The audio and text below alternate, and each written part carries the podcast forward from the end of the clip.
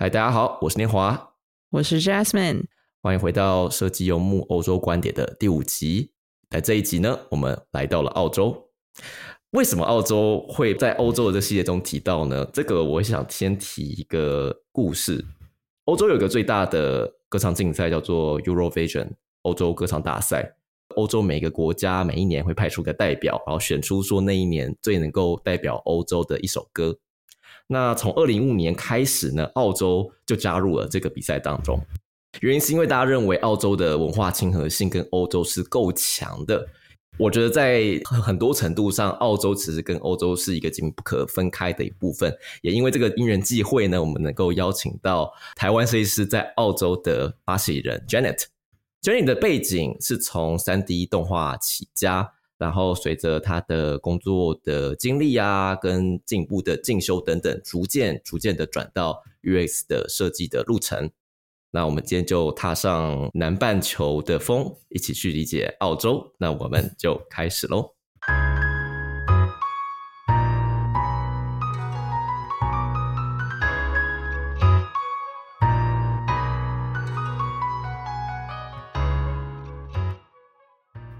那我们就先从 Jenny 的自我介绍开始。那 Jenny 要先跟大家说声嗨呢。Hello，大家好，我是 Janet，然后目前在澳洲的墨尔本，现在是第十一年，然后在澳洲担任 UX 设计师。觉得你是怎么开始落地在澳洲的？什么因缘际会让你来到这个南半球的国度呢？这就可能要先聊，就是我在台湾的经验，就是我在台湾是主修三 D 动画跟二 D 的 Motion Graphics。然后在台湾工作了快两年，想要换个环境，所以我爸爸就鼓励我说去澳洲看看。然后当时有我爸爸的朋友在布里斯本，所以我就跑去澳洲，想说找动画相关的工作。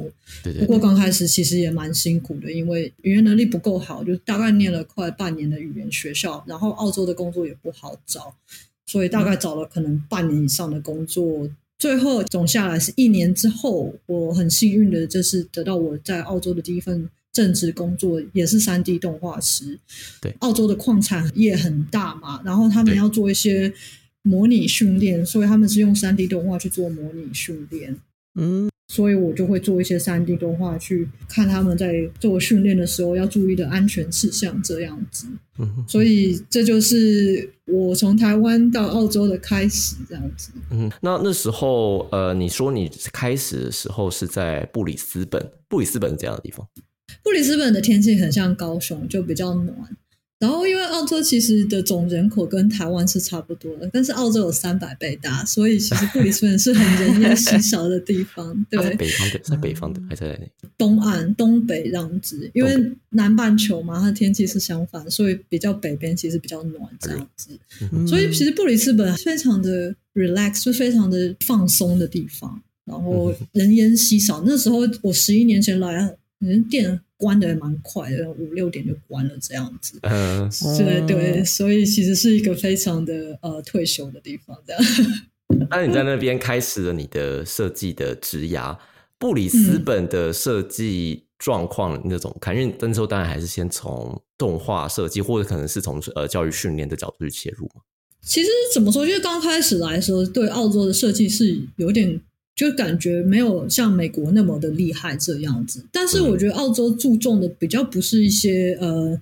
可能技术上面的东西，他们是会根据他们需要的要求，就比如说像澳洲的矿产兴盛，所以他们才会有类似这种教育训练的课程非常的多，那渐渐的延伸到就说不只是。矿产或者是这种工作，就是高危险的工作，会需要一些教育训练。渐渐的会延伸到工作上的安全，甚至当时我们做的教学上，工作上的职场上怎么应对，或者是怎么样算是呃对待不同种人。所以我觉得这点比较像是澳洲的文化才会产出跟不同国家的设计内容，因为我觉得。美国或是欧洲或是台湾是竞争比较高，但是虽然澳洲竞争比较少，但是它有它的需求，它有它考量的事情怎么样？嗯，哎，我这个也可以有一个回想啊，就是我觉得以欧洲国家大部分的数位产业，当然我们现在还没到最讲数位产业内容，可是以设计服务来讲的话，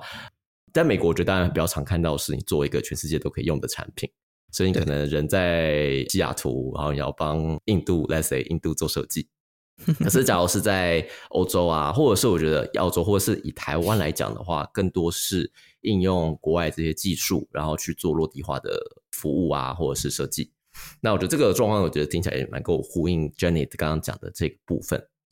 Jenny 在第一份工作做了一阵子之后，你开始去进修，你要讲一下这段路程。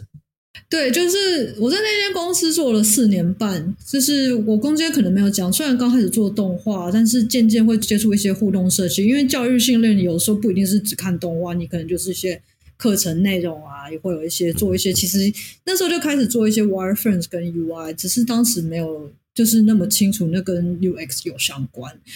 在那之后，虽然做了蛮稳定四年半，然后布里斯本是很惬意，就蛮想讲这点，我觉得蛮有趣。我跟我同事的理论是，因为布里斯本下班时间比较早，然后你回家大概五点半的时候，就时间很多，你就开始想你的人生，然后你就开始觉得说，嗯，那我需要一点改变。四年半之后，我就觉得说，哎，我想要去进修，因为当时工作内容有的时候动画已经有点少。想要回归去做动画，所以就决定搬去墨尔本念。我们学校就我先从头讲啊，我们学校叫做 RMIT，然后就是 Royal Melbourne Institute of Technology，是墨尔本皇家理工学院。然后我专攻的是动画硕士。要要稍微介绍一下这所学校，因为我想大部分有考虑去澳洲留学的人，其实网上对于 RMIT 介绍非常的多，那也可能是他们其中一个最呃最前面会想要先考虑的学校。就是如果看墨本的各种大学下来，MIT 是一个课程是接近跟业界比较多衔接。如果你跟学界比较相关，可能就是像墨本大学。所以蛮多如果想要跟就是业界比较有关联的设计的话，会选择我们学校。其实我们学校最有名的还是跟建筑设计有关。工工业之类或建筑设计，虽然动画也不是说呃就是很厉害这样，但是其实在澳洲可能算是就是不错的。然后老师非常让你有发挥的空间，非常鼓励发挥，就是有点澳洲的那种风格文化风格，非常鼓励发挥。但是他也是同时会问你很多问题，会就是有点像在研究上也会 question you 很多这样子的，所以整个整个氛围是非常好，所以。虽然我们学校是坐落在市区，就是非常的奇怪的地点。我不知道其他欧洲学校市区不是蛮好的吗？就 很多事可以做。对啊，你可能吃东西什么很方便啊。但是你就如果向往一个就是有那种校园的地方，其实是我们是比较小的，它有点太。它很多就是不同的 campus 这样子，就是嗯嗯嗯，某个地方有我们学校这样子的，但是设计的可能都是在市区旁边这样子，就散落在各处这样。我自己想象，大部分欧洲学校的艺术呃学校位置通常也都在市区不远，但可能就是市区附近的以前仓库区啊，然后改建成校区啊。只是跟市市区又近又有一段距离，不过听起来就是 RMIT 的设计学院，只是高度的散落在市区的蛋黄区之中。不过如果你来墨本，会看到一个很奇怪的建筑，那就是我们学校。其实它还蛮明显的，长什么样子啊？可以大概描述一下吗？现在有点忘记，反正那时候我印象最深刻的是有一栋建筑物上面有绿色的云。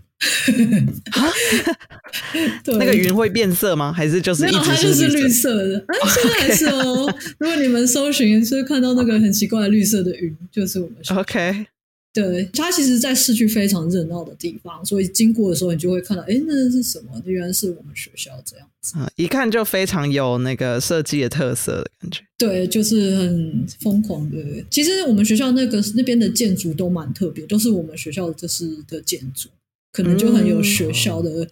那种自由的气氛，这样。毕竟是一个以建筑设计闻名的学校，在学校的校舍设计就不能落人于后了。有可能，但是同时可能也激发像做动画的人有一些 天马行空的想象，这样子。之后找照片，就之后再把链接放上去给大家看，还蛮酷的。就是感觉是一个玻璃帷幕，然后被绿色的一堆东西盖在上面。我看绿色云，然后不止一个地方呢。对，但是其实如果你找到更多的照片，它其他建筑物也都蛮漂亮的。我们其实校区是蛮不错的，这样子。嗯，就虽然小，但是是还是很有学校氛围的。嗯嗯嗯，那时候 Jenny 在里面读书的感觉怎么样？上课氛围跟你后来做哪些事情？当时启发蛮多的，尤其是可能在于，嗯、怎么去用研究的方式去不断的迭代去做你的作品的时候，那个过程其实是还蛮纯粹的，然后嗯还蛮想念学生的时光，因为其实当时大家都是穷学生，窝在学校里，然后整天都在讨论你的作品怎么样，然后给大家意见，其实是非常没有竞争，是非常分享的环境这样子的。嗯，然后老师也会很参与你们。我当时有几个老师，我觉得真的还蛮开心，就是你跟他聊天很像朋友，然后一聊就是聊一个小时，而且都是在聊作品上面的启发。他会跟你讲什么作品你可以去看啊，为什么要这样做，其实是蛮自由。可是就像我说的。你在做研究也还是有逻辑性，还是有一些蛮缜密的地方，它不会让你很随便就是去做一个作品。不是单纯就是哦，我想怎样就怎样，或者很感性，就是说哦，我 idea 出来就是要这么做那种感觉。对，你在课程上，我永远记得一个德国老师，他就一直在问一个同学说：“你为什么要用这个？你为什么要用这个？” 有的时候你就会觉得，对那个同学都快哭了。嗯，可是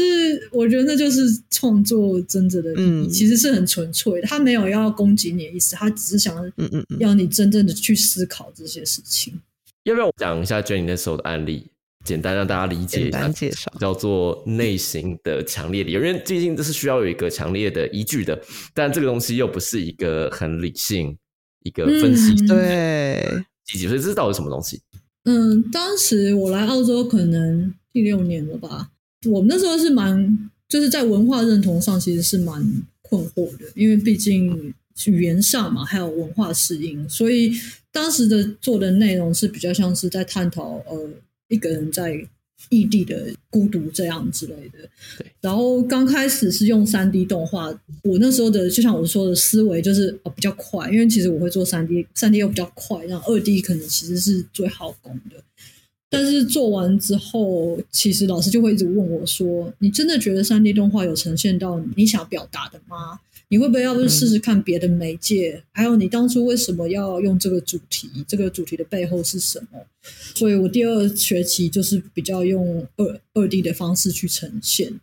然后因为这个作品，其实我就用三种方式去呈现。然后最后一个用 VR 的原因是我比较想探讨的就是二 D 这些比较直觉性的动画在三维空间怎么去表达。所以 VR 是一个蛮好去表达，因为它就是三维空间，然后没有限制性，没有像是哦 gravity 那个地心引力的问题，就是有点像是一个。当时我觉得我有点像要呈现像舞蹈家去表现我的心态、心理的时候，但是是个动态的过程，是动动画这样子，所以我觉得蛮有趣的。就是我的整个过程是三刚开始三 D、二 D，然后最后可能是二 D 加三 D 这样子。想要有一句话，啊他讲说设计是内容跟形式的连接，所以其实你是在嗯从你的内容找到新的呈现的形式，找到对的连接方式，这个呼应的设计的本质。那时候你有觉得就是选的这个题目，因为记得上次你有提到说题目是跟文化有关，嗯，其实刚开始是跟苏轼有一首诗有关这样子，因为我觉得毕竟中文是我的母语嘛，然后因为毕竟很想知道我用中文能表达的东西，如果英文没有办法翻译的话，那我是不是用动画可以去解释？因为毕竟那个是我知道的媒介这样子。对，对，所以有一些你想要找你对的媒介去表现，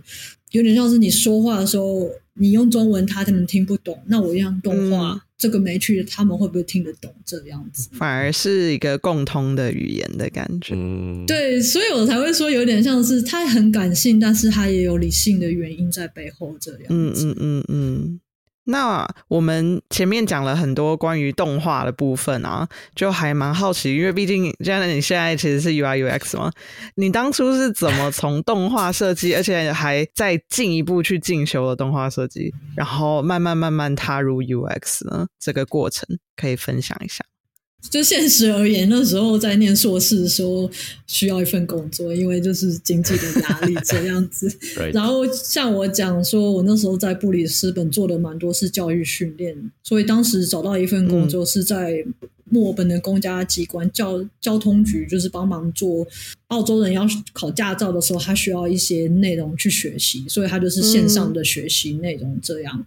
我就进去帮他们设计类似网站，然后有些内容这样子。然后当时在公司的时候。你们也知道，就是如果在做 UX UI，有时候你会把一些东西画出来贴在墙壁上，这样，嗯，然后就会有一个 UX UX 设计师，他就以为我就是 UX designer，因为我就画很多 wireframes，OK，然后我就说哦，没有，其实我当时的工作职称叫做英文叫做 instructional designer，哦，所以也不是动画，当时那份工作其实不是动画，反而是就是专门在做 learning 呃这块的这样子，OK，对，是不是更接近教材啊？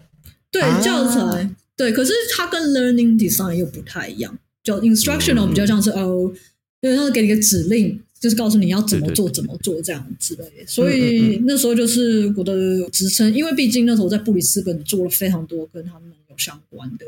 所以我就得到那份工作。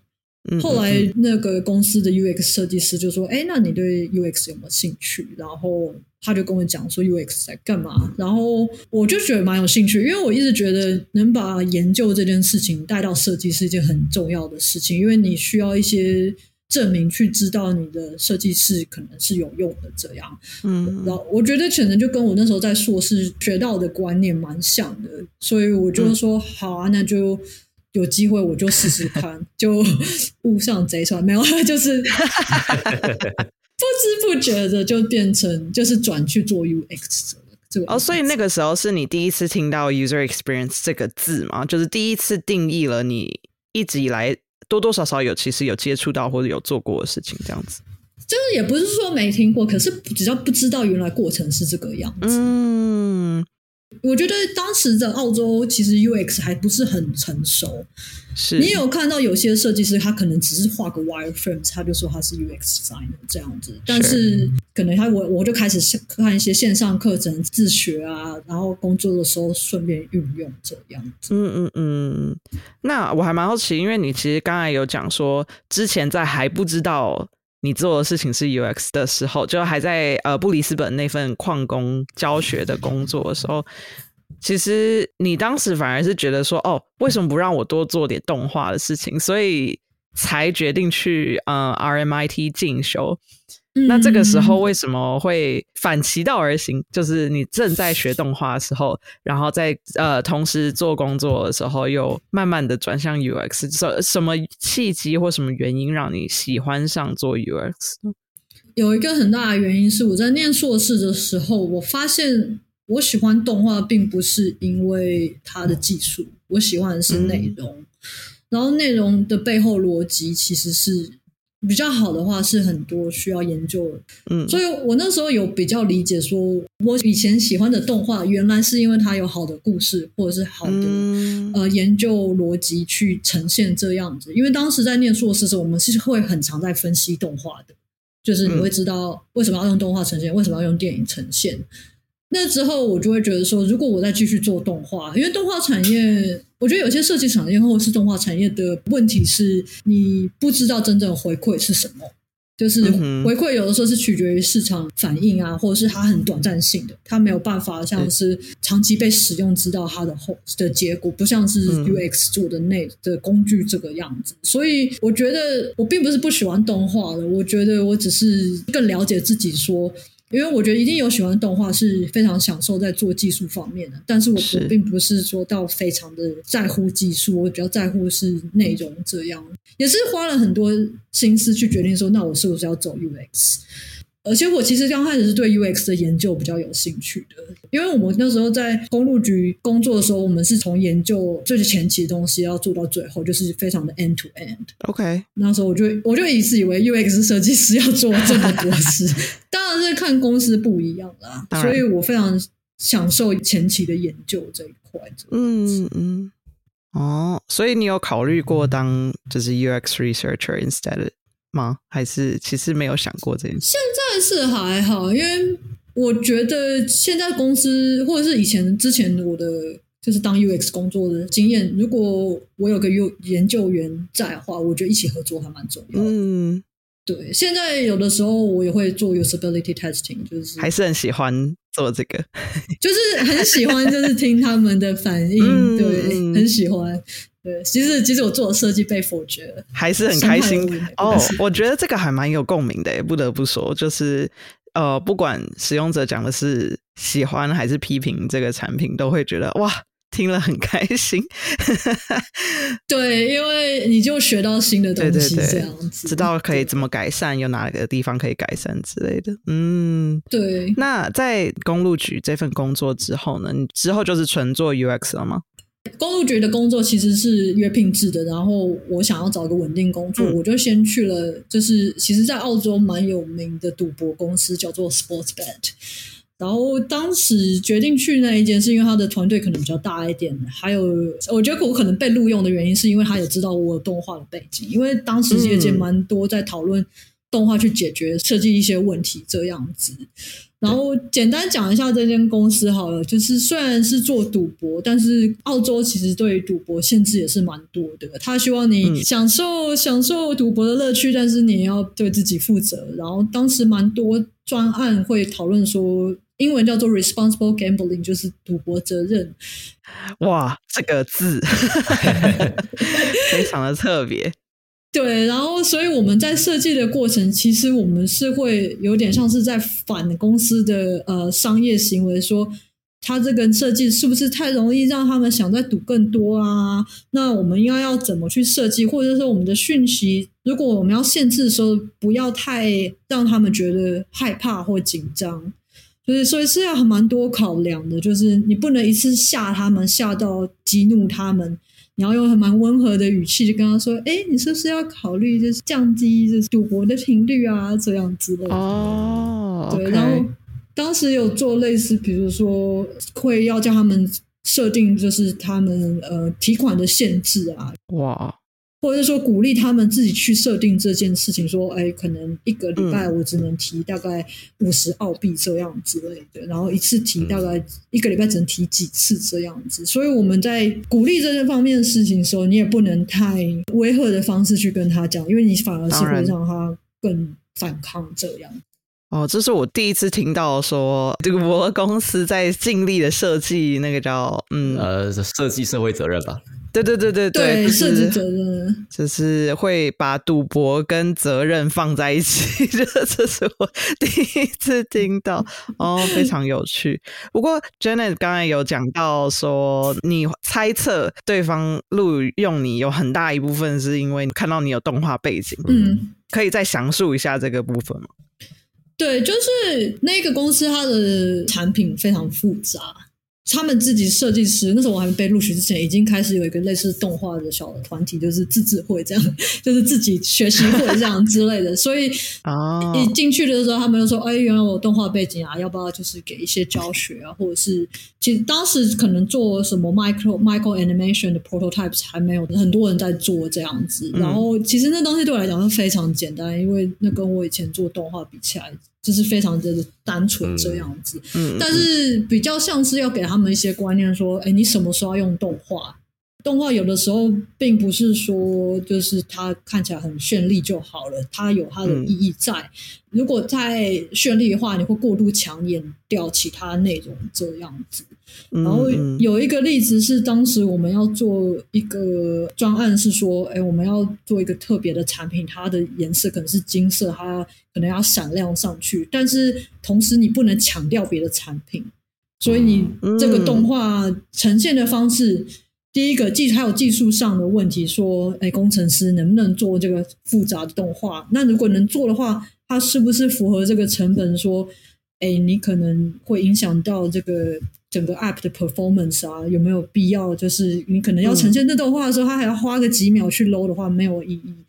我当时是因为毕竟可能我知道动画逻辑是怎么样，有的时候有些工程师就说：“哎，那看起来很复杂。”然后我就会跟他说：“其实你只要做一个呃渐层左到右移移过去就可以了。”然后跟我说：“哦，哦好像就可以了。”就是所以主要或者是秒数啊，或者是什么放大放小，就是大概呃帧数怎么去呈现，或者只是只要循环之类的。因为我这个背景，其实我去思考这件事情是快很多的。嗯嗯对，所以我们当时有别的类似动画的专案，有的时候就是我的主管跟别的设计师会丢给我给意见这样子。嗯嗯嗯。而且我刚才听到 Janet 讲说，还有办法建议工程师怎么扣出一个简单的动画，这件事情还蛮有趣的。我没有看过这个景象。对，因为毕竟以前我在做动画的时候，我也要知道怎么去做动画嘛。嗯那我们在做动画的时候，其实也是会讲求效率的。比如说，像我说哦非常简单，循环动画一个东西一直重复播放的话，你不可能一直手动叫它重复播放。我们也会写一些很简单的 code 去跟他说，大概这样走、这样走之类的。哦，对耶，是不是因为 After Effects 就是你要做一些控制，就是一个动画软体，还要做一些控制，其实就写程式码比较快一点点。对，就是简单的，就是基本的。你觉得你会常用到？原来如此，可能就是逻辑，，对，就是一个基本逻辑上的直觉吧，就经验上累积出来直觉的感觉。因为毕竟你要加动画在产品上，其实需要考量很多，尤其是工程师会跟你讲说，你这个可能会影响到什么之类的，所以嗯你要给他们越省成本的方式、越简单的方式去做越好。因为嗯我知道业界很常会用 Lottie 嘛，就是我们就是嗯如果你就直接做了一个动画，然后丢进去，可是它是一个类似 package 之类的，所以它可能有点像是你出现这个设动画的时候，它就是下载一个档案去秀这个动画。但是其实你也可以跟工程师说逻辑，比如说我要一个东西旋转之类的，嗯它只要做什么加个 rotation 大概几度这样之类的。但是现在的产品，如果你说用 Figma 或者是 Adobe XD 去做，它那些呃逻辑其实蛮简单，还蛮嗯快，就知道怎么去 coding 去做，会蛮快的。嗯，现在比较成熟了吧？那个时候可能就大家都还在摸，就是靠你还有工程师这样子的组合，慢慢摸出一个就是最最简化、最简单的一个做法。所以，嗯，你是 pioneer for sure。就 就是可能每次人家用 Lottie，我就会阻止说不用不用，你不用用 Lottie，不要再这样子的。对，这个东西越来越会飞。对，我觉得还是可以先稍微介绍 Lottie 这东西，因为假如你真的不是做动画，你大概也哦不见得会听过或用到这个 framework。那 Lottie 它的功能其实是它有两两个部分啦，就第一个部分是它其实是让你在 After Effects 做那些很复杂的东西，当然你要必须是几何为主的，假如你是向量做的，或是一些更复杂的 particle animation 粒子动画的话，你是不能 Lottie 帮不了你。可以假如你是做那些向量变形的东西，是 Lottie 可以帮你把这些向量的档案把它转成 JavaScript based 的一个程式码。嗯，那这程式码你只要在前端环境配上它的 JavaScript library，它那个很大的函式库，你把它读进去之后就可以，它就可以正常跑了。但它问题就是第一个，那函式库非常大，像数百 KB。但你好像要有两个版本，小的版本它的资源功能更少，所以你的动画不见得会在前端可以正常执行。第二个是它其实蛮吃资源的，所以我记得以前电脑跑那种有 Lottie 的网站，呃，电脑的风筝就开始转了。然后超级大，所以对于很多环境，Lottie 有点 overkill。嗯，对，然后也可以跟大家再就是小点，就是说 Lottie 其实是 Airbnb 出来的，可是这个大概是我印象中是我刚开始做 UX 的时候，它刚出来，所以我猜应该有五六年了，所以我觉得其实蛮深深怀疑这个东西，呃，现在还有没有到很多人用？因为毕竟现在产业已经成熟非常非常多，所以。嗯说不定有再继续改善啦。就是如果大家知道的话，就跟我们说一下。对我看，我现在我现在正在看那个 Airbnb 那个网站，跟我呃，就是五年前看到是长一模一样的。虽然还是很漂亮，可是我觉得似乎是没有太多的更新。那当然，如果大家有在用，然后觉得超爆好用的话，也是 欢迎跟我们分享。这我有点想提一点，就是我觉得用动画，你其实还是要知道你为什么要用，不然嗯就像我说，你只剩下是 draw attention，就是让人家看到。但是如果你的意义不对的话，其实就变成这是分散注意力嗯这样。对啊，这是很好的一点。那 Janet，我也想要有一个算 bonus 的问题，就是那你有没有觉得你看过最好的 micro interaction，就是最好应用在 UI 上的动画？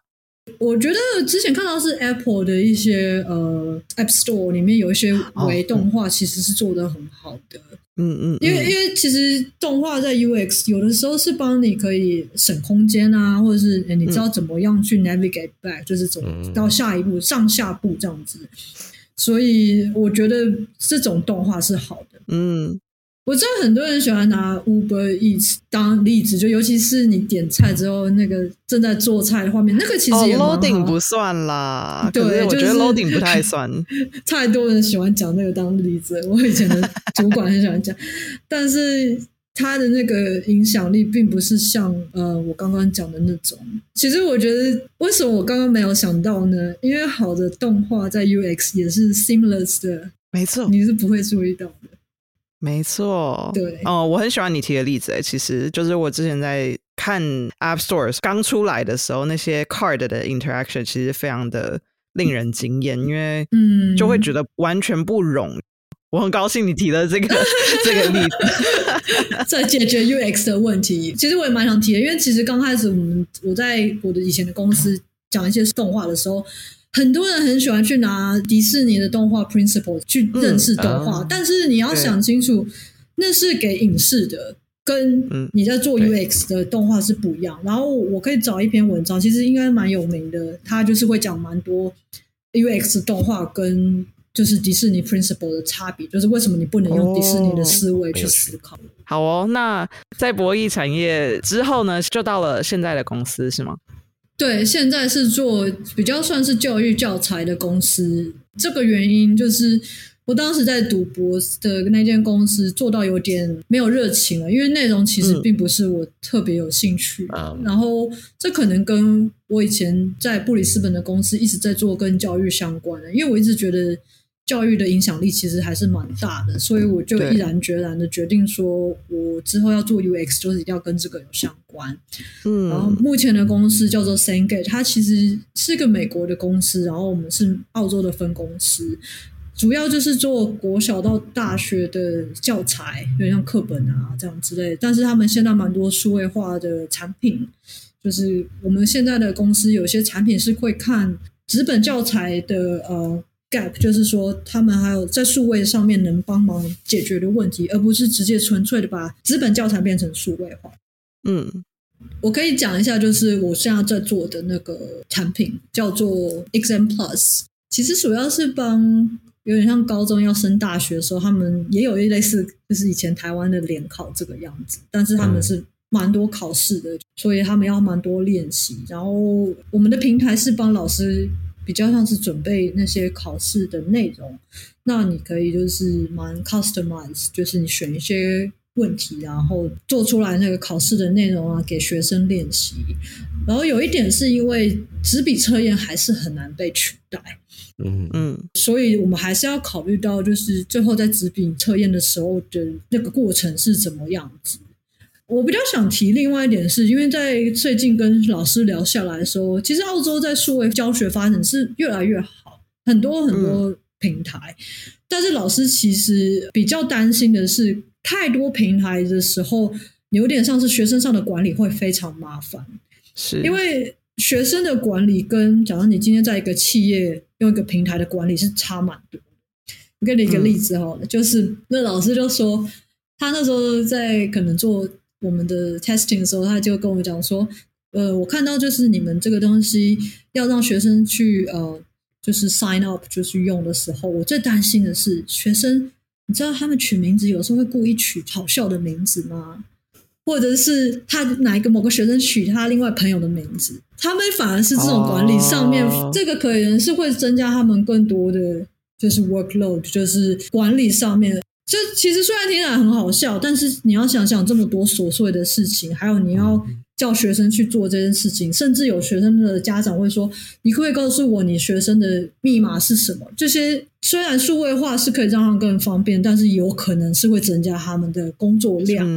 他那个老师跟我说：“呃，蛮多学校是考虑说一些 single sign up，就是。”可能蛮多学校是用 Google Plus 或者是单一登入这样，就是我可以用 Google 的账号，因为我已经有学生所有的 data 在里面，我可不跟他就是结合，而不是就是我还要再重新就是在你的 platform 就是去管理我的学生。嗯哼哼，就有一些未知的痛点。学生的学习痛点跟就是现实我们比较成人运用的产品的痛点是不太一样的。嗯嗯嗯嗯，对，嗯嗯嗯，这个也是有趣的地方啊。对，是蛮有趣的。然后就是呃，还想提说，就是纸本这些东西，因为毕竟测验这些事情，我们要怎么用数位化测验还是蛮限制的。所以公司会看到蛮多产品，因为毕竟我们公司还是做蛮多就是教材的。我觉得我会看到很多现在数位跟这些纸本教材的拉扯。其实我主管有跟我讲，大概十年之前，很多教育界是很努力想要数位化的，可是当时的科技可能还不够进步，就是即使数位化，但是实用性还是非常的不好。所以过了现在可能更成熟，可是他们会更仔细去考虑到底。数位化带来的优势是什么？而不是盲目的，就是把所有东西就变成电子这样子。嗯，nice。所以我们刚刚从 Janet 的一路的职涯接到了现在的工作。接下来我们想进入就是澳洲与设计环境的这样子的一个主题。那我们这一季嘛，就是每一集我们尝试去介绍说，就是这个国家。的设计哪一些是我们觉得非常特别，然后甚至对于台湾会有些互动跟影响的？我们叫两个，一个是从官方开始讲起，欧美很多政府都有提出自己的数位服务的指引。那在澳洲政府里面呢，它是包含在他们的数位转型这个部门下面。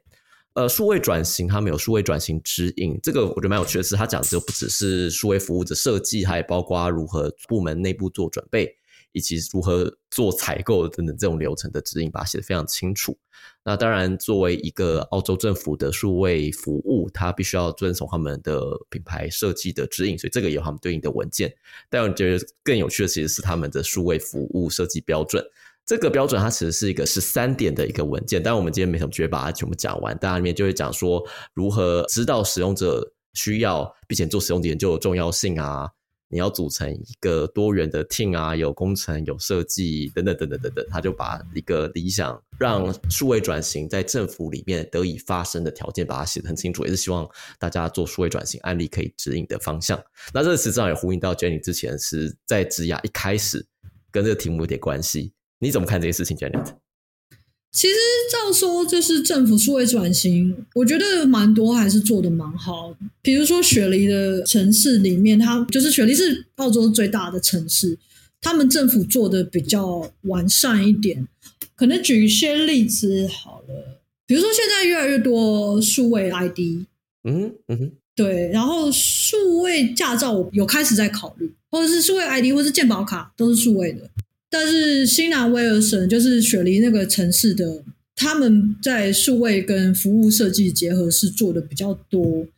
而我刚刚有点想快速提一下，其实刚刚我讲我在公路局跟做的那个教学，也有在做数位化考试。因为澳洲如果你要拿驾照，刚开始你要先过一个纸笔考试，它现在也都是数位化的。而且它的内容也是数位化的，然后那是我在布里斯本的公司做的，所以还蛮多就是数位的推广，政府其实越做越成熟，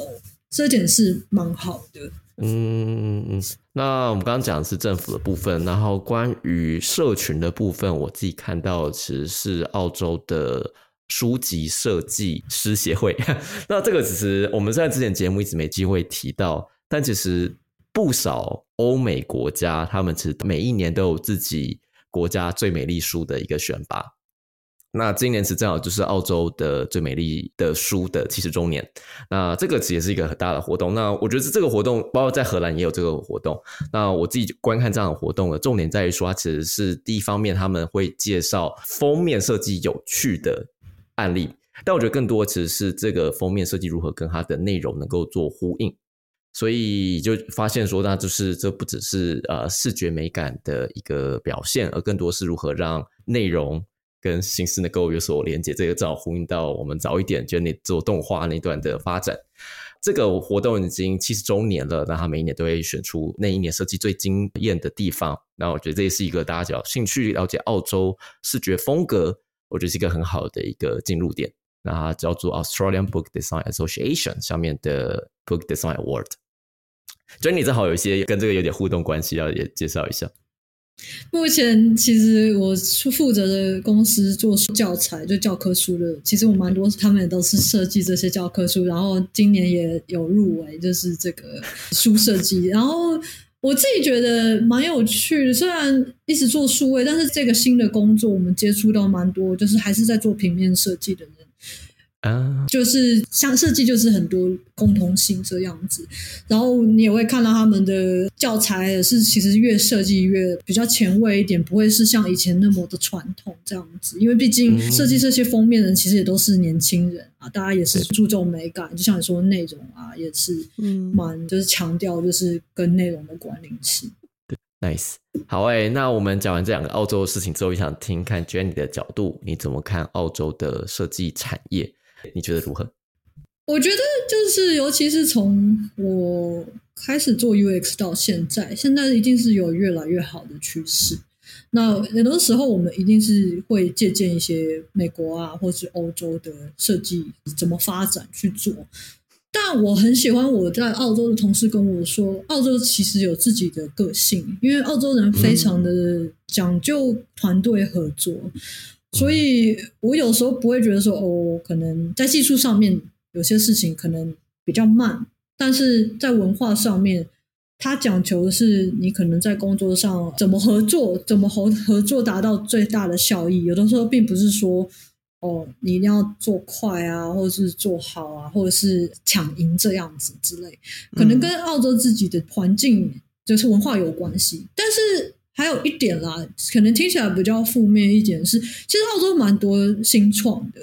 然后好的新创其实蛮多不错，之后可能市场太小，还是可能要去考虑就是往欧美发展，然后最后可能有些就是被合并啊，可能变成欧美的公司这样。这一点其实澳洲人开始有点意识到说，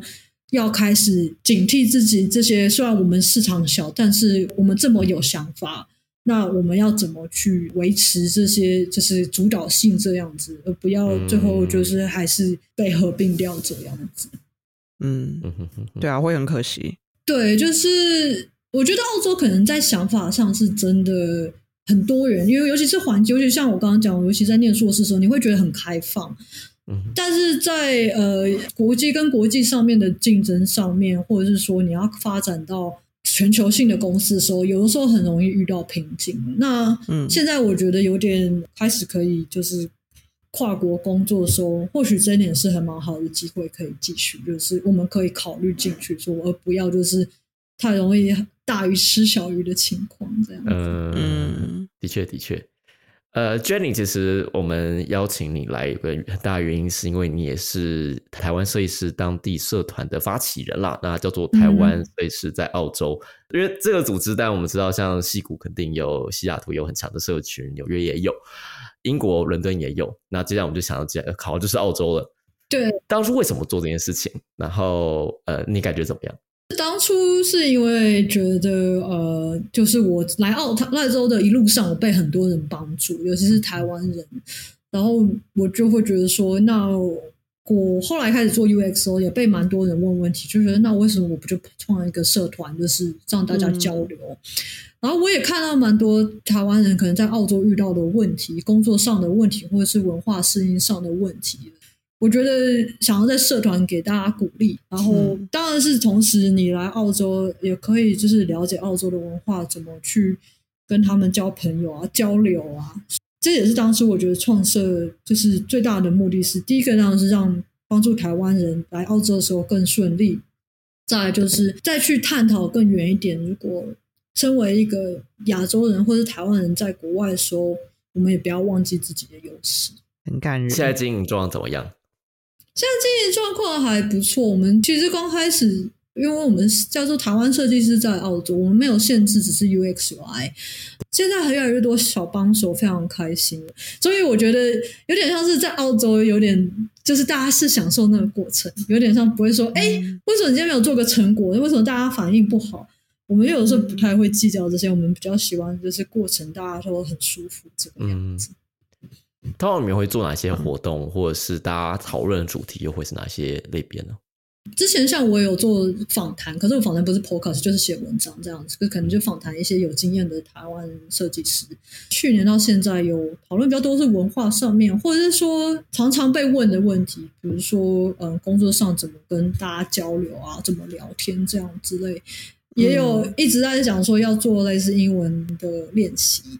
还有读书会也有开始在准备要成立。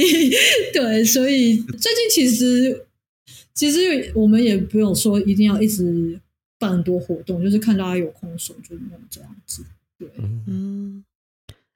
那 Janet 就是我们再再更 zoom out 一点，就是说，如果有有新人想要到澳洲的话，你会怎么介绍澳洲这样子的地方呢？澳洲其实是一个蛮蛮友善的国家，很舒服的一个国家。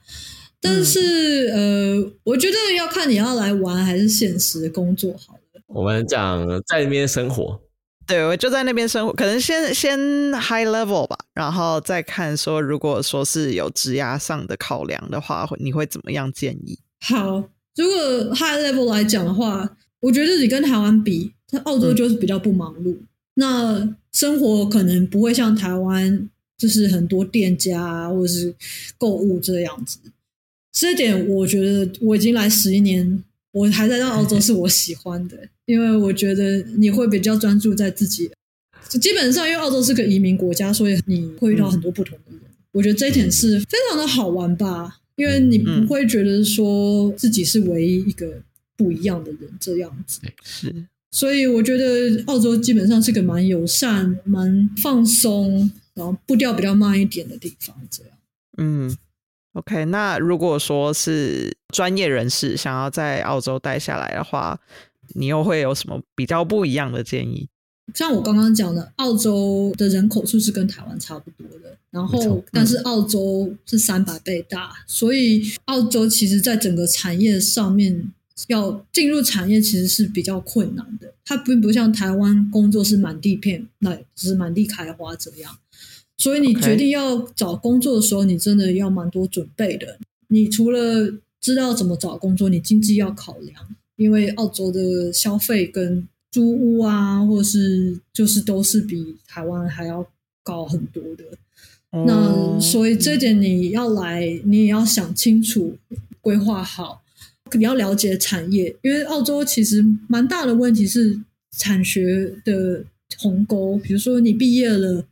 但是你在学校学的东西，很多雇主都会觉得说：“哎，你是学生刚毕业，你其实在没有工作经验，他们会就是觉得那个是蛮大的差别。他们有点像是说，因为非常注重时间成本，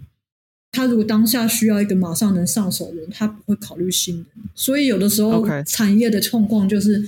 很多时候给新人的环境不是很好。”那这点你要你要看清楚，因为其实不是说要吓大家，可是因为你要想想，你如果真的来澳洲，你没有工作的那租屋费用，那些其实是很烧你的存款的，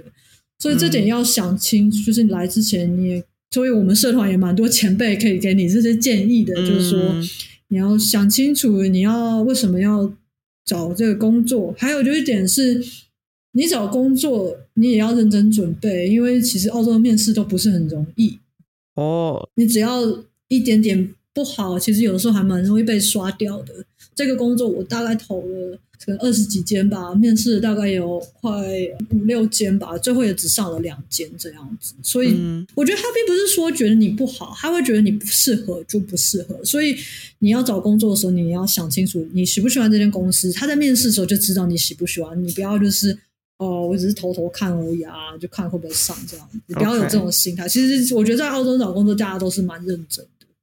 嗯嗯嗯嗯，那还蛮好奇说，因为刚才讲到说，就对新手其实没有到非常非常友善，或是初出茅庐的新鲜人可能会找工作上会是比较有阻碍的。那 Jenna，你会比较建议说，大家在去澳洲之前，在台湾要先有工作经验，之后再去。就学或者再去找工作会比较容易吗？还是其实只要去澳洲，然后上学之后就有点算是 reset，就是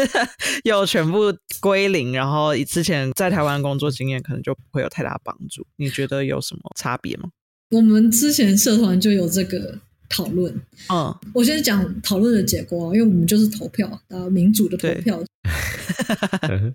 很多人是说，他们建议在澳洲念书，在找工作比较方便，但我并不觉得这是唯一的道路，因为我还是有遇过在台湾有台湾工作经验来澳洲可以直接找到工作的。我自己的建议是说，最比较难的方式是你完全没有经验嘛，一定是最难的。再来还有一点就是，你如果在澳洲是学生，你还找不到工作的话，你要可能会去找一些呃义工的工作，因为澳洲是想看到你有真正的团队合作。就像我刚刚讲，你的团队合作经验非常重要，因为它并不是说你独立作业就好，因为他希望你知道怎么跟人家沟通，跟人家嗯嗯嗯配合这样子。所以如果你去做义工啊，甚至接案，你就会加分很多。他会知道哎。原来你知道怎么跟人家合作，所以我会建议说，如果今天你你自己想清楚念书这件事情，你也要自己想清楚，就是你要想念你再念，不要为了说哦，我好像呃可以找到工作就这样，其实是蛮难的。那 OK，如果你你真的念书了，找工作有困难的话，我也会建议说，你可能像接案开始啊，然后因为就像我讲的，因为你要他要看你有。真正的工作经历，他才会觉得说：“哎，你可以进公司跟人家沟通。”这样。嗯，哎，那澳洲现在有专门学 UX 或是就人机互动的科系吗？还蛮多的，就是我们学校也有，而且它有我们其实澳洲现在很多短期课程，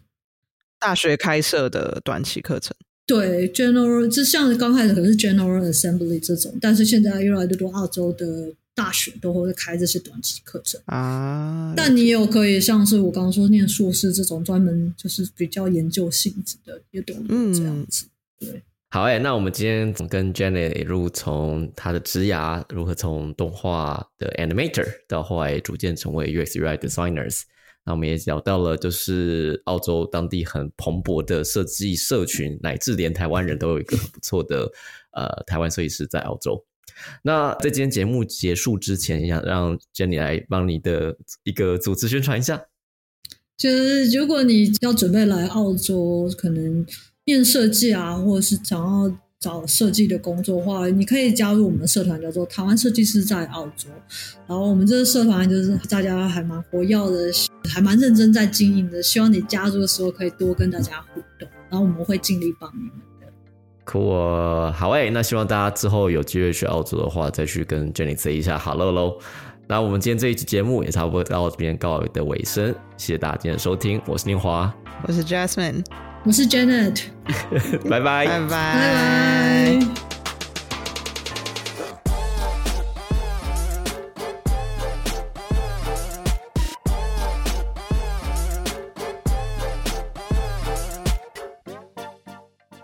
我们即将回到欧陆的德国，在柏林呢，有 Michelle 正在等着我们。他在一家很酷的新创，是做垂直农业的主题之中呢，担任 UX UI 设计师。柏林在欧洲成为新创之都哦，那我们也好奇他在那边看到怎样的风景，请下次再来跟我们一起拜访他吧。